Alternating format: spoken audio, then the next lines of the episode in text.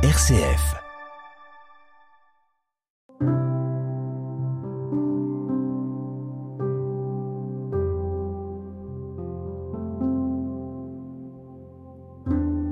En ce temps-là, les publicains et les pécheurs venaient tous à Jésus pour l'écouter. Les pharisiens et les scribes récriminaient contre lui. Cet homme fait bon accueil aux pécheurs, et il mange avec eux. Alors Jésus leur dit cette parabole. Un homme avait deux fils. Le plus jeune dit à son père, Père, donne-moi la part de fortune qui me revient. Et le père leur partagea ses biens. Peu de jours après, le plus jeune rassembla tout ce qu'il avait, et partit pour un pays lointain, où il dilapida sa fortune en menant une vie de désordre. Il avait tout dépensé, quand une grande famine survint dans ce pays, et il commença à se trouver dans le besoin. Il alla s'engager auprès d'un habitant de ce pays, qui l'envoya dans ses champs garder les porcs. Il aurait bien voulu se remplir le ventre avec les gousses que mangeaient les porcs, mais personne ne lui donnait rien. Alors il rentra en lui-même et se dit Combien d'ouvriers de mon père ont du pain en abondance, et moi ici, je meurs de faim. Je me lèverai, j'irai vers mon père, et je lui dirai Père, j'ai péché contre le ciel et envers toi. Je ne suis plus digne d'être appelé ton fils. Traite-moi comme l'un de tes ouvriers. Il se leva et s'en alla vers son père. Comme il était encore loin, son père l'aperçut et fut saisi de compassion. Il courut se jeter à son cou et le couvrit de baisers. Le fils lui dit, Père, j'ai péché contre le ciel et envers toi. Je ne suis plus digne d'être appelé ton fils. Mais le père dit à ses serviteurs, Vite, apportez le plus beau vêtement pour l'habiller. Mettez-lui une bague au doigt et des sandales aux pieds. Allez chercher le veau gras, tuez-le, mangeons et festoyons car mon fils que voilà était mort, et il est revenu à la vie. Il était perdu, et il est retrouvé. Et ils commencèrent à festoyer. Or, le fils aîné était au champ. Quand il revint et fut près de la maison, il entendit la musique et les danses. Appelant un des serviteurs, il s'informa de ce qui se passait. Celui-ci répondit Ton frère est arrivé, et ton père a tué le veau gras parce qu'il a retrouvé ton frère en bonne santé. Alors le fils aîné se mit en colère, et il refusait d'entrer. Son père sortit le supplier, mais il répliqua à son père, Il y a tant d'années que je suis à ton service, sans avoir jamais transgressé tes ordres, et jamais tu ne m'as donné un chevreau pour festoyer avec mes amis. Mais quand ton fils que voilà est revenu, après avoir dévoré ton bien avec des prostituées, tu as fait tuer pour lui le veau gras. Le père répondit, Toi, mon enfant, tu es toujours avec moi, et tout ce qui est à moi est à toi. Il fallait festoyer et se réjouir, car ton frère que voilà était mort, et il est revenu à la vie.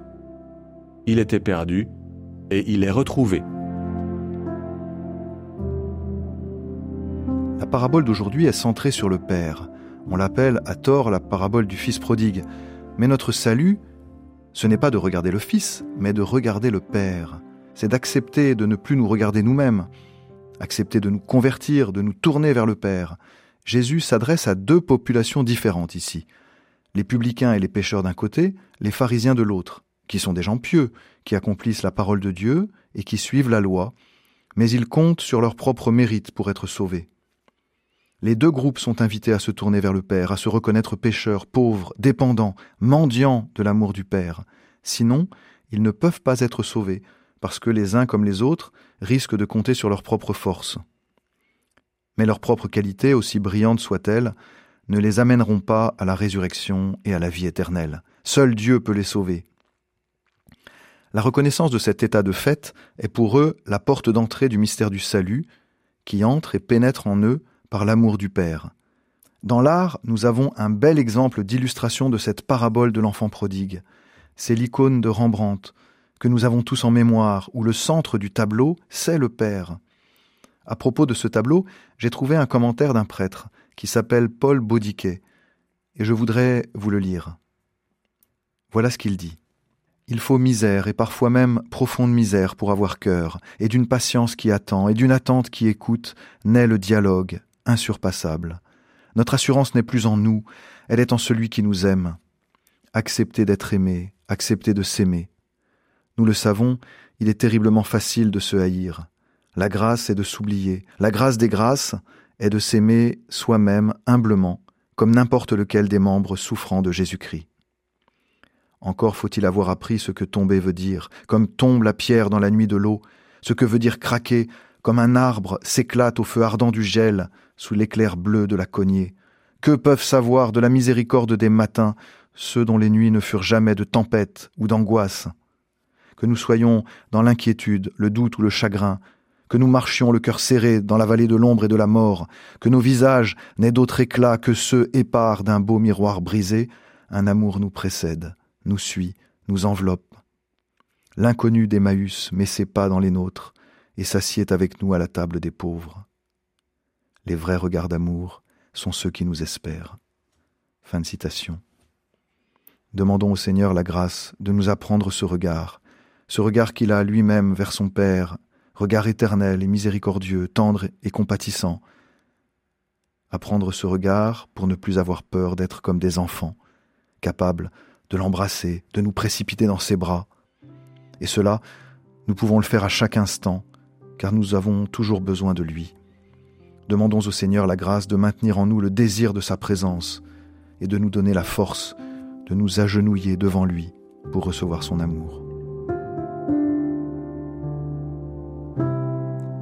Notre Père qui es aux cieux, que ton nom soit sanctifié, que ton règne vienne, que ta volonté soit faite sur la terre comme au ciel. Donne-nous aujourd'hui notre pain de ce jour. Pardonne-nous nos offenses, comme nous pardonnons aussi à ceux qui nous ont offensés. Et ne nous laisse pas entrer en tentation, mais délivre-nous du mal, car c'est à toi qu'appartiennent le règne, la puissance et la gloire, pour les siècles des siècles. Amen. Seul